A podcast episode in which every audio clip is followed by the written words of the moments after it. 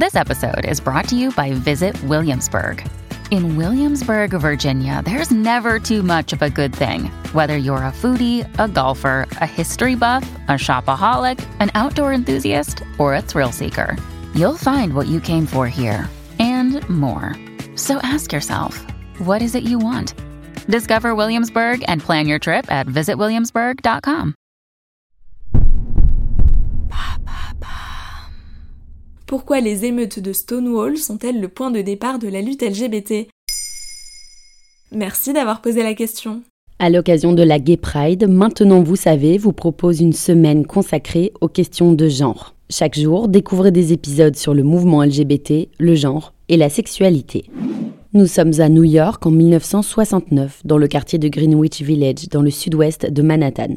C'est ici que se trouve un bar, le Stonewall Inn, un des rares établissements à servir à boire aux homosexuels, à l'époque encore considérés comme des personnes atteintes d'une maladie. Aux États-Unis, l'homosexualité est un crime. Il est d'ailleurs interdit de danser avec une personne du même sexe que soi. Les bars n'existent pas encore à New York et le Stonewall fait régulièrement l'objet de descentes de police. Il vit essentiellement des pots de vin de la mafia qui ont bien saisi le potentiel de cette clientèle dont personne ne veut. Et que se passe-t-il dans ce bar? Le 28 juin 1969, une énième descente de police vient troubler la soirée des jeunes hippies qui profitent du Stonewall pour danser librement avec qui il et elle souhaitent. Nous sommes en période électorale. Pour le maire de New York de l'époque, il faut se montrer ferme et appliquer la loi. Sauf que cette fois, le raid des policiers au Stonewall Inn sera celui de trop. D'habitude, les forces de police contrôlent les papiers de certains, en expulsent d'autres, mais ce soir-là, les policiers se heurtent à la résistance des clients. 13 personnes sont arrêtées, plusieurs blessés. Les affrontements vont durer trois jours. Ce sont les émeutes de Stonewall. Quel est l'héritage de cet événement? On le célèbre chaque année. Les émeutes de Stonewall ont symbolisé l'opposition des personnes gays, lesbiennes et trans aux discriminations dont ils et elles sont victimes. Alors l'année qui suit, en 1970, 2000 manifestants et manifestantes défilent dans les rues de New York en mémoire des émeutes. La Gay Pride est née.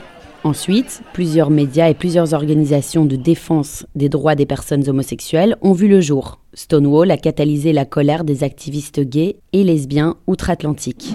Il crée la Gay Liberation Front, le Front de libération gay. Mais alors, qu'est devenu le Stonewall? Il a fermé ses portes l'année suivant les émeutes. Mais il a ensuite rouvert en 2017 pour devenir un bar en service, désormais site historique national incontournable.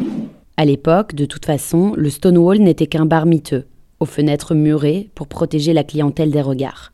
Selon l'historien David Carter, qui a consacré un livre à ce lieu emblématique, il n'avait rien de bien particulier, si ce n'est qu'il offrait trois choses fondamentales à sa clientèle. Un espace, la sécurité et la liberté. Voilà ce que sont les émeutes de Stonewall.